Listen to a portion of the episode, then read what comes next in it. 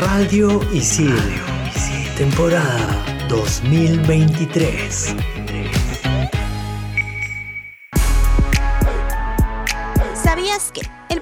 De fans que se tiene registrado es The King on Waller Brigade, cuyo ídolo era el actor Louis Waller, quien nació en España en 1860 e hizo su carrera en Londres hasta su fallecimiento en 1915. Hoy en Explícame esto, Club de Fans. Bien, para terminar la clase, ¿alguna pregunta, chicas y chicos? Sí, yo.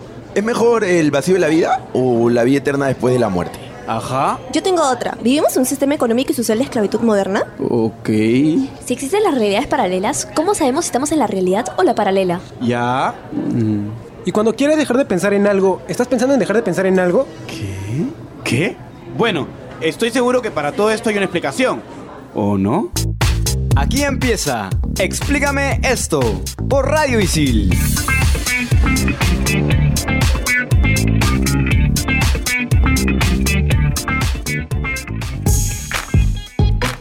Y bienvenidos a Explícame esto por Radio Isil. Tenemos para ustedes, fieles seguidores, un programa especial. Mi nombre es Mauricio Verdeguer y me encuentro en cabina, como siempre, acompañado de Renzo y de Carmenpa. Hola, hola gente, ¿qué tal? Hola Carmen, hola Mauricio. Hola a todos, feliz, feliz de estar y sobre todo este programa que es de fans. Es un tema que, que como que te llena de emoción porque hay mucho que hablar, creo yo. Así es, y empecemos con el mismo. En verdad, un grupo de fans es una definición bastante simple. Es un grupo de personas que dedica su tiempo normalmente a una persona famosa, a un grupo musical, a un futbolista, incluso podría ser hasta un equipo de fútbol, y estas personas dedican su tiempo y recursos para apoyarlos. ¿Cuál es la función? Organizar eventos con fines o no de lucro, con la oportunidad de crear una comunidad que tenga en común a este famoso equipo, futbolista, etcétera, y admirarlo y amarlo como una persona famosa, así no sea famoso. Claro, están idolatrando, ¿no? O sea, es, es el amorcito que los une en comunidad. Ahora, cada club de fans puede tener diferentes cargos. Los que se acostumbran son el fundador, que es el miembro de más alto rango dentro del club, y tiene el derecho y además la obligación de nombrar los cargos subsecuentes en autoridad.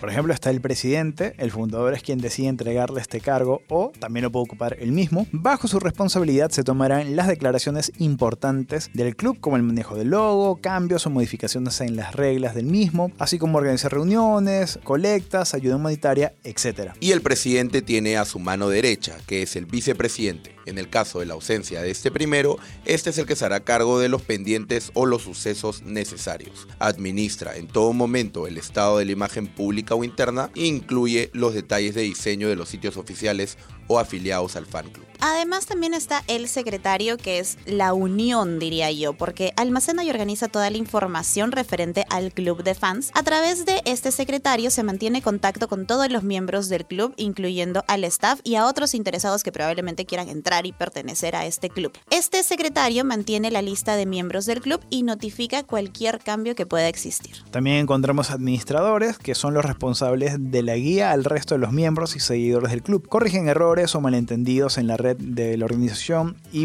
tienen varias funciones como resolver problemas, atender sugerencias, notificar al resto del equipo cualquier inconveniente, llevan en orden el registro de la lista de asistencia y participación de cada miembro del club. Finalmente tenemos a la columna vertebral que son los miembros registrados. Cualquier persona básicamente que esté interesada en seguir de cerca las actividades del club de fans que haya llenado apropiadamente el registro recibirá su credencial con un número de folio para formar parte de este mismo club de fans. Ahora, ya hemos hablado de los cargos que se tiene dentro de un club de fans, pero ahora vayamos un poquito más adentro. ¿Por qué existen estos clubs de fans? Existe un término que se llama relaciones parasociales. Las relaciones parasociales implican conectar emocionalmente con tu celebridad de confianza, con tu artista favorito, y disfrutar de sus buenos momentos o sufrir con sus desaciertos. Este concepto fue acuñado por primera vez por Horton y Wall en el año 1956 para describir la ilusión que genera la interacción recíproca que muchos miembros de las audiencias experimentaban ante las figuras mediáticas. En la actualidad, cada vez es más sencillo acceder al perfil de las celebridades y conocer cuáles son sus rutinas. Con tan solo observar sus imágenes y los mensajes que transmiten, son muchas las personas que sienten cómo sus emociones se intensifican, puesto que se viven otras historias como si fuesen propias. Estas son relaciones unidireccionales. Quiere decir que no hay retroalimentación por parte de la celebridad porque básicamente no sabe que existes. Horton y Wall destacaron que para la gran parte de la audiencia, la relación parasocial resultaba ser complementaria a sus relaciones propias de la vida social, llegando a incidir en un desarrollo desigual entre individuos con diferentes personalidades y situaciones sociales.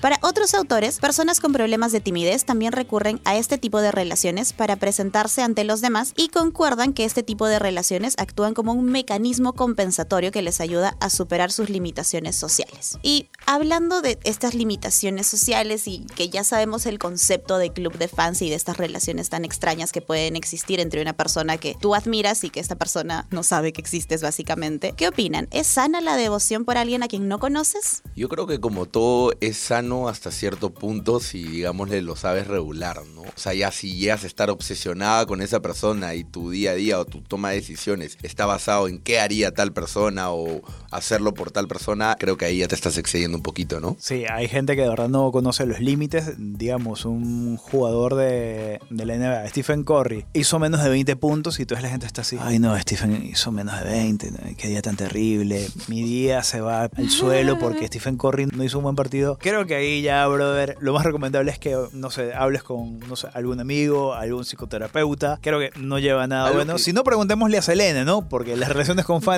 a veces como que no terminan bien. Algo que pasa justamente con algo que acabas de decir, Renzo, es que últimamente las personas son más fans de los jugadores que de los equipos. Ah, Entonces sí. ya no es como que tú eres hincha de un equipo, no, tú eres hincha del jugador. Y te a donde trasladas se con va el jugador, jugador. si no pregúntale a Messi el Inter Miami, ahora todos son desde la cuna del Inter Miami. Sí, y es algo muy loco también que pasa con Cristiano Ronaldo. O sea, nunca en la vida pensé ver niños con camisetas del Al Nacer, porque estamos grabando esto ya cuando Cristiano Ronaldo está disputando la Liga Árabe. Y digo, ¿de cuándo acá? O sea, a les Claro. gusta llevar la del Manchester United y la del Real Madrid, pero ¿de cuándo acá? Y llevándolo, perdón que te corte, porque claro, mucho deporte muy bonito, pero llevándolo por el lado de los cantantes y demás cosas, a mí lo que me parece muy curioso es ver a dos personas peleando y diciendo, no, que Demi Lovato, no, que Miley Cyrus, no, que Selena Gómez. Como Sobre todo si... cuando terminan en una relación dos Exacto, cantantes, ¿no? Es como que se pelean y es como que no, él debería estar mejor con esa persona, era más feliz con tal persona. Claro, y yo digo, no te registran, no saben que existes. Y Y, tú peleándote con tu mejor amiga porque una es Elenator y la otra es Miley Sauri, este, no sé cómo se llama. Miley Lover, Miley Believer, no sé. ¿Qué clubes de fans son esos? ah?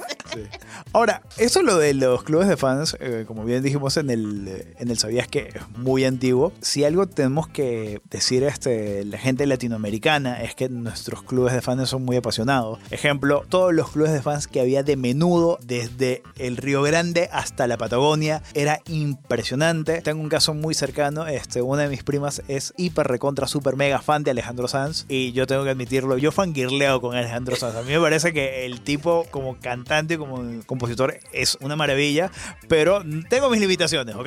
Llego hasta No ahí. te peleas por él. No, no, para nada. No te desgarras. no, no, no me, no me inscribí en el club de fans, o sea, digo, claro, o sea, no, no le vi necesidad. Yo te O sea, gano con esa. no, Mi creo. hermana tiene un altar de Britney Spears en su cuarto. Literalmente un altar. Ha comprado todos los perfumes habidos por existir. O sea, probablemente haya gastado más plata en cosas de Britney Spears que yo en todos mis estudios. Y no estoy bromeando. Pero Ella tiene una siempre- relación parasocial. Probablemente. Ok. Yo aprovechaba y le hacía bullying cuando Britney Spears estaba rapada. ¿no? Mientras terminamos de procesar eh, toda esta información que nos acaba de dar Mauricio, vamos a una pausa y ya venimos hablando de los clubs de fans aquí en Explícame esto por Radio Isil. Explícame esto por Radio Isil.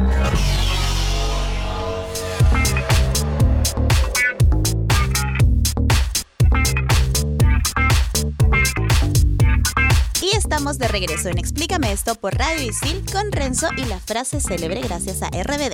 Sé muy bien que soy un amigo más entre el montón, que solo soy un fan de corazón que no te para de soñar cada día más, pero sé también que entre la multitud alguna vez pudieras ver la luz sobre mi piel para reconocer el amor más fiel. Y todos en sus casas y en los micros y en todo lado cantando RBD. Con la voz de Renzo. No, no creo, no. con la voz de Renzo.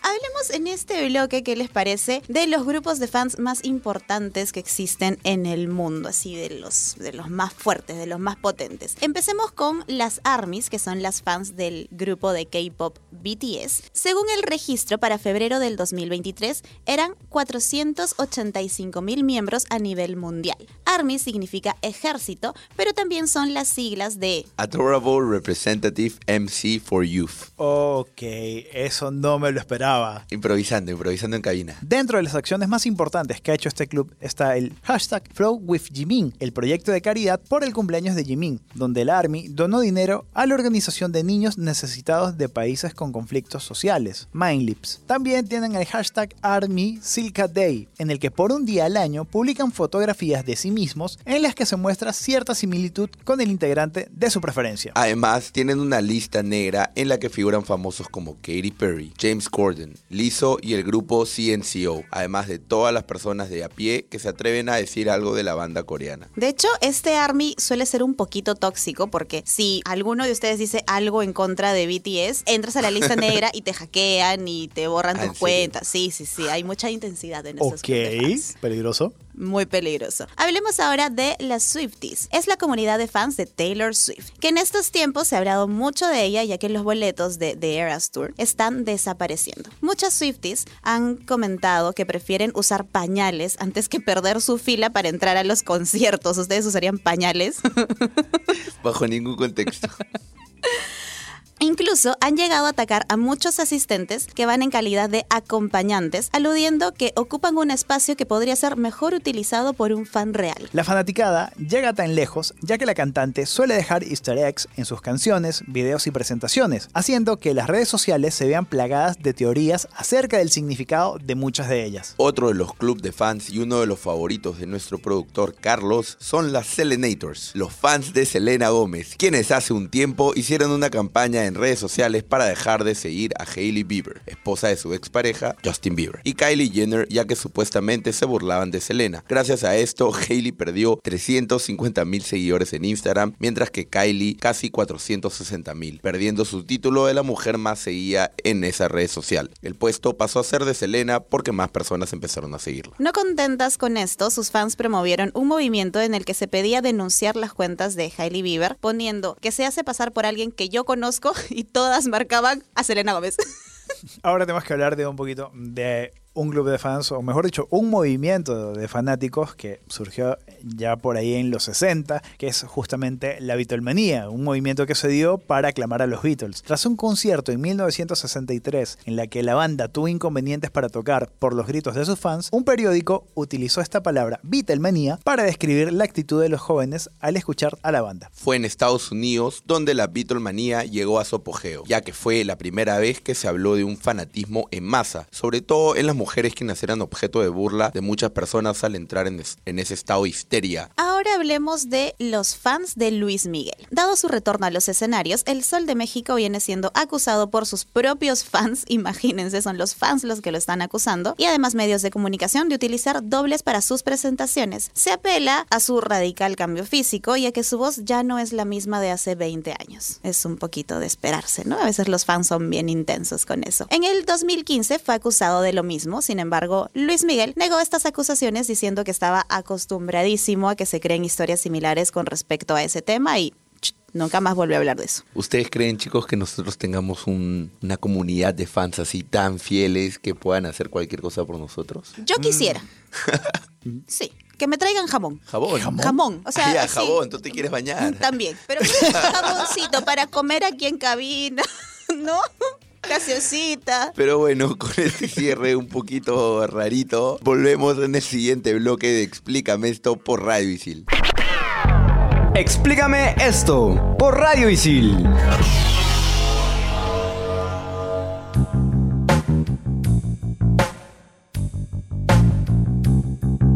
Y regresamos aquí en Explícame esto por Radio Isil. Ahora toca el segmento favorito de todos, el top 5, donde hablaremos de las celebridades que más ingresos han registrado después de muertas, según la revista Forbes.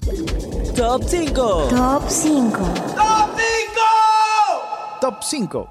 James Brown. El cantante, fallecido en 2006, generó ingresos de 100 millones de dólares ya que su disco Godfather of Soul sigue generando beneficios. Se dice que los ingresos servirán también para conceder becas a niños de bajos recursos. Eso me parece bien interesante porque como después de haber fallecido tus discos siguen vendiendo y hasta a veces pueden vender más. Y bueno, incluso venden hacer- más. O sea, Claro. creo que es por el hecho de que el artista como ya no está valorando un poco más su música o te centras más en él y te empiezas a extrañar, te centras un poco más en las letras y se hace más reconocido. Como que te aferras. Ha pasado con Top 4. Elvis Presley. El rey del rock falleció en 1977, sin embargo ha generado ingresos de 110 millones de dólares gracias a su mansión de Graceland, las entradas a sus espectáculos, el merchandising y la película biográfica Elvis del 2022, la cual recomiendo. Top 3. David Bowie. David Bowie falleció en 2016 a los 69 años a causa del cáncer. Sin embargo, según Forbes, ha logrado recaudar 250 millones de dólares por la venta de su catálogo musical a Warner Chappell Music. Es como ustedes dicen, ¿no? Un cantante muere y como que te aferras a lo que quedó de él, incluso algunos discos que de repente los dejó ahí en, en prácticas, por así decirlo, los regraban y salen a la venta y la gente se aferra mucho más a ellos. Ahora, hay algo muy interesante que todavía no hemos explorado y es la presencia de la inteligencia artificial. Porque sí, los artistas fallecidos generan muchas ganancias, pero ahora, como las herramientas de inteligencia artificial están tan desarrolladas, ya se planea grabar una nueva canción de los Beatles. O sea, imagínate si metes una canción con la voz de Mercury, los Beatles y Bowie. ¿Cuánto generaría? Incluso a veces entras a TikTok y ves canciones con la inteligencia artificial cantadas ni siquiera por cantantes, simplemente por streamers o por personas famosas. Es un mundo locazo. O sea, ya tenemos a Luis Miguel con la cara de Don Ramón. Cualquier cosa puede pasar. Top 2. Kobe Bryant. El basquetbolista, y para los que no lo saben, mi máximo ídolo de niño, Kobe Bryant, falleció en 2020 lamentablemente en un accidente de helicóptero, el cual generó para su familia ganancias de 400 millones de dólares por la compra que Coca-Cola hizo de su participación en la bebida energética Body Armor. El día de su muerte, muchos fans hicieron una vigilia en su memoria en el Staples Center, el estadio de Los Ángeles Lakers, donde muchas alegrías nos dio a todos fanáticos. Top 1. J.R.R. Tolkien. El escritor de la saga El Señor de los Anillos, quien falleció en 1973 a los 81 años, generó ganancias por 500 millones de dólares por los derechos de sus obras. La empresa Embracer adquirió los derechos de sus libros para producir películas, series y videojuegos. Definitivamente es uno de los autores que más ha generado ingresos por todas las películas que se han hecho después de su muerte, porque claro, en el caso de Harry Potter todavía está viva la autora y son más épicas las películas de Tolkien, El Señor de los Anillos, El Hobbit y toda la serie de merchandising y demás cosas que han salido de la serie, así que chévere por Tolkien.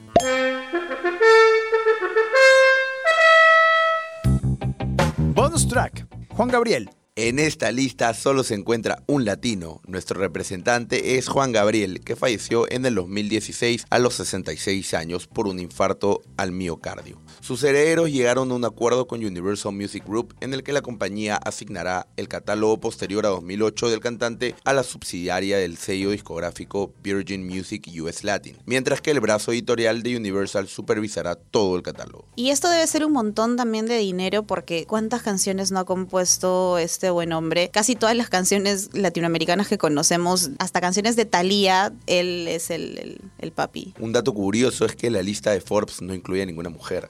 Hmm, ¿Qué será? ¿Será que hay más eh, hombres que son idolatrados? ¿Será que hay más mujeres que son fans que hombres? Eso sería un caso digno de, de estudio. Sí, puede ser. Porque es raro que veas, no digo imposible, pero más raro que veas a un hombre que sea fan de una mujer que a una mujer que sea fan de un hombre, ¿no? Sí. Eh, yo, yo soy fanático de Tini, no tengo ningún problema en decirlo. Yo dime una Tini Lover como quieras. Una Tini Lover para colmar. uno, uno, uno. No sé si tú eres fan de alguien en particular, algún Eh, cantante. Me gusta Michael Jackson, pero fan, fan, creo que de nadie. Es que creo que ser fan es un trabajo bastante arduo. Es así de 24 horas. Porque dicen que las Tiny Lovers se pelean con las fans de Lali Espósito. Oh. Tú te peleas con las fans de Lali. yo no me peleo, pero bueno, no me consideraría un fan, pero simplemente la idolatro, la quiero mucho. Y si me estás escuchando, Tini, respóndeme mis mensajes en Instagram. Deja de acosar. no a la cosa. Bueno, yo, a diferencia de ustedes, esto no lo voy a confesar plenamente porque mi carrera periodística puede verse pues mal señalada, pero yo sí soy fan de un equipo de fútbol y del cual tiene un club de fans oficial acá en el Perú. Incluso es un año en el cual yo pago mi membresía. Wow. Me han mandado este un bolso de bienvenida con una tarjeta de, de asociado y demás. Incluso pues, si en algún momento viajo a Europa, a este país donde es este club, puedo entrar a, a su museo, a su estadio con, con un descuento. Me han mandado una carta personalizada. Es bien chévere. Y lo genial es que conozco mucha gente que de verdad no pensé que era tan fan de este equipo como yo. Qué bonito. Como Sí. que te hace formar amistades, tal vez. Sí, Bueno, tal yo, cual. sí, si hablamos así, yo soy fanático a muerte, pero de algo que es normal, ¿no? De la selección peruana. Voy a todos los partidos, no me pierdo nada, colaboro en todo lo que puedo, pago, hago todo lo que sea por ver a Perú en un mundial y ojalá podamos volver. Con toda esa fe del mundo, hay que despedirnos, amigos, esperando que Perú regrese a un mundial, celebrando a nuestros